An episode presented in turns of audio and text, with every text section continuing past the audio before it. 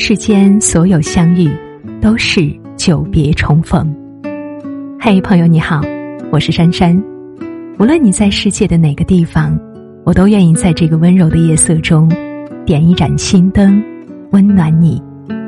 欢迎收听《珊珊夜读》。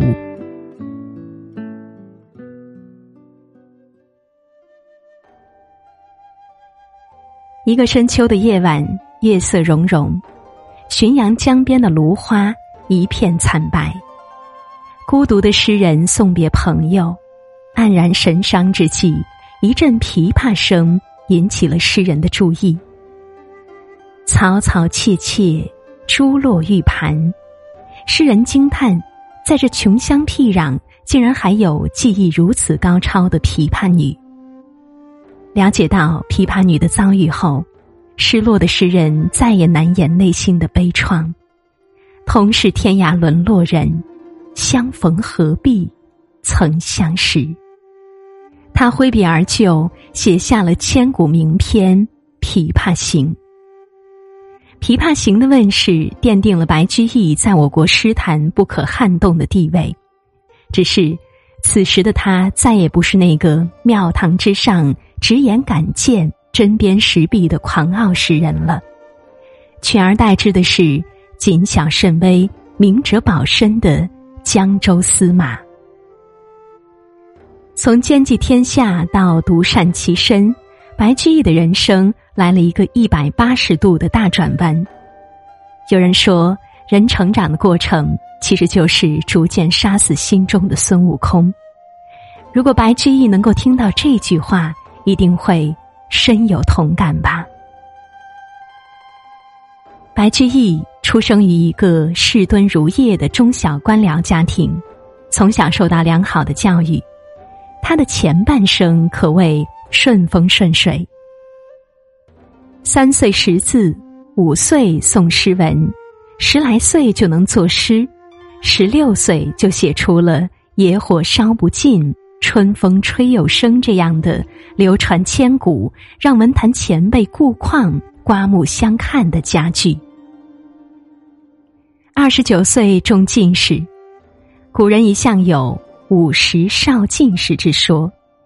进士及第后，白居易曾写下“慈恩塔下题名处，十七人中最少年”的诗句。春风得意之际，美好的前程。也在向他招手。三十四岁写下了名扬天下的《长恨歌》，妇孺皆知。相对于杜甫死后文学价值才被发现，白居易早早就享受到诗歌带来的盛名，这无疑是一种幸运。因为才命，白居易很快得到了皇帝的赏识。三十六岁被任命为翰林学士。为皇帝起草诏令，做机要秘书。宴会时，他以亲密的姿态坐在皇帝身边，百官之上，无上荣宠。不久之后，他又被任命为左拾遗，也就是言官。左拾遗品级不高，却是不经吏部，由皇帝亲自考核的近臣。从无依无靠到傍上京城里最大的靠山。白居易激动的心情难以言表，他给皇帝上了一封奏书，表达了自己受宠若惊，甘愿粉身碎骨也要报答皇帝的心情。那时候的白居易，人生一路开挂，生活不曾对他露出青面獠牙，才华和好运的加持，也使得他一腔热血，自信满满。他想振翅高飞，想甩开膀子大干一场，想匡扶社稷、救济苍生。那时的他简直就是一个四讲五美三热爱的大好青年。鸿鹄高飞，一举千里。身为时宜，白居易想通过建言献策，使朝政清明，国家中兴，实现自己。身为人臣的价值。这时期，他写下大量针砭时弊、反映民生疾苦的诗。他写：“可怜身上衣正单，心忧炭贱怨天寒的卖炭翁，揭露掌权者对人民的巧取豪夺。他写家田疏税尽，食此充饥肠的老百姓，揭露沉重的赋税徭役造成人们的贫困。他写此必折来六十年，一枝虽废一身全的折臂翁。揭露战争给人们带来的深重灾难。他不但自己写，还大力推行自己的文学主张。文章何为时而著，歌诗何为事而作。他反对无病呻吟，他要担负起历史赋予文人的使命，关切现实，改造社会。此时的白居易就像没有戴上金箍的孙悟空。胆大包天，无所畏惧，想凭一己之力改变世界。他不但写诗，还频繁上书言事，眼里不揉沙子，直言敢谏，宁折不弯。当时朝廷贿赂成风，淮南节度使王鄂有钱有权，他不停的给皇帝身边的宦官送礼，想做宰相。白居易上书。做宰相的人要有贤德，这人鱼肉百姓，搜刮民脂民膏，这样的人做宰相能治理好天下吗？白居易勇于进谏，且说的是合情合理，大多数时候皇帝都听取了他的谏言。但年轻气盛的白居易不知收敛，反而变本加厉，有时候连皇帝的面子也不给。唐宪宗甚至私下抱怨说：“白居易这家伙是我一手提拔起来的，现在却屡屡说我这个不对那个不对，真是让人无奈的很。”后来皇帝找了个机会，把白居易从言官的位置上掳了下来，可白居易却改不了直言敢谏的毛病。生活像一只潜藏在暗处的野兽。渐渐伸出利爪，伺机而动，而白居易却没有嗅到危险的气息。公元八一五年，一个晨曦微明的清晨，在相武元衡在上朝的路上被刺杀身亡。消息传来，朝野沸腾，龙颜震怒。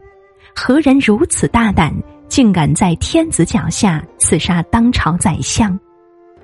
唐宪宗下令严惩，可查来查去也没有找到幕后真凶，此事该怎么了结呢？文武百官惶惶然聚在一起，沉默不语。这时，白居易站了出来，他责怪办案官员办事不力，并要求追查到底，严惩凶手。其实。这些官场经验丰富的老臣们心里明白，宰相被刺杀背后的真相并没有那么简单。武元衡被召回长安，一个重要的使命就是削藩。当时藩镇节度使手中权力过大，不服从朝廷的调遣，这次削藩就是朝廷和藩镇之间的较量。这些大臣谁也不敢吭声。一方面避免成为下一个武元衡，另一方面，他们私下里也接受了各方节度使不少好处。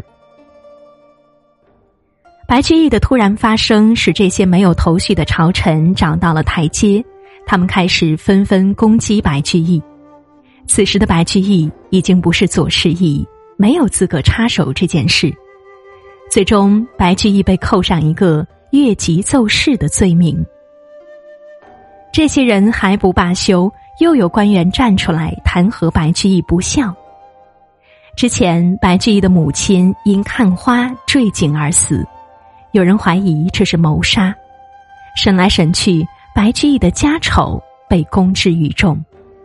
原来，白居易的母亲有心疾，也就是精神病，时常大喊大叫，有时发狂自戮，甚至会抓着菜刀乱跑。这次家人没看住，掉进了井里。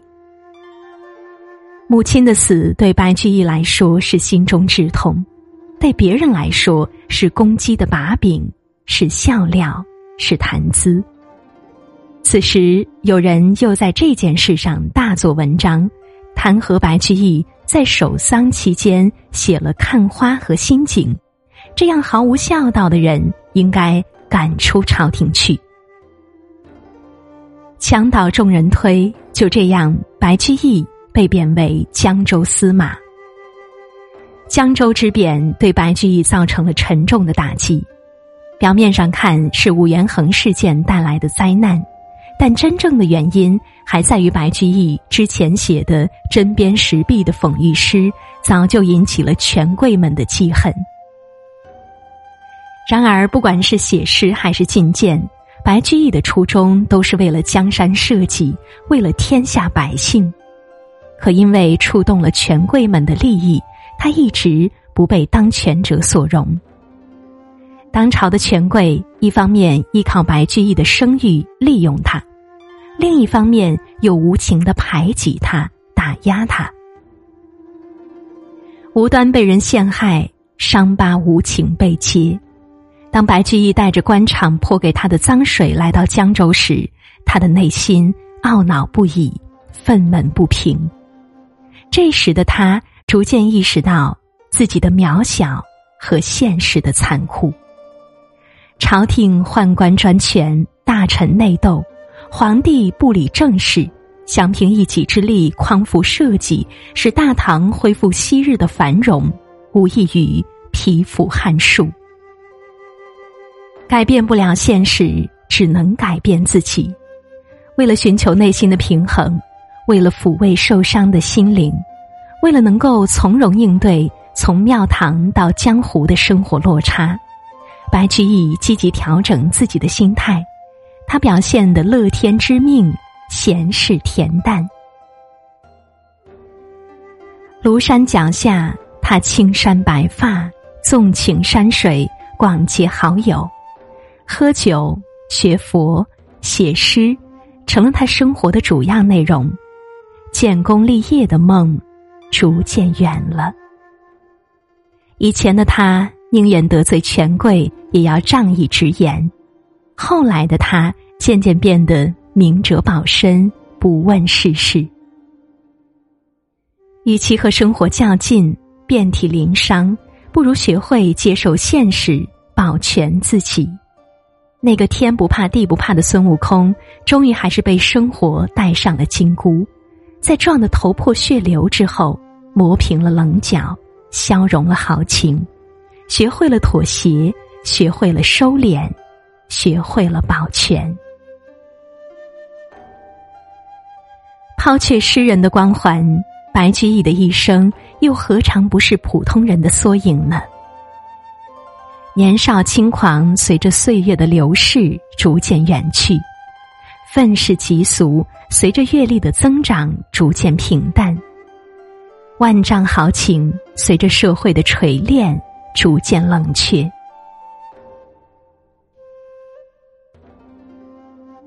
人到中年，发现很多事情的结局和我们当初的理想背道而驰。适当妥协，向生活弯腰低头，并不是一件丢脸的事。为正义和理想献身的人固然可敬。但普通人拼尽全力想过好自己安稳的人生，又何尝不是一种明智的选择呢？相比于李白晚年卷入政治漩涡，杜甫一生穷愁潦倒，白居易一生有钱有闲，以七十五岁高龄寿终正寝，这是幸运，也是智慧。有人说，人生有三把钥匙：接受。改变，离开，改变自己能改变的，接受自己不能改变的，进退适宜，取舍有度，是认清现实后的通透与达观，是经过磨砺后的成熟与智慧。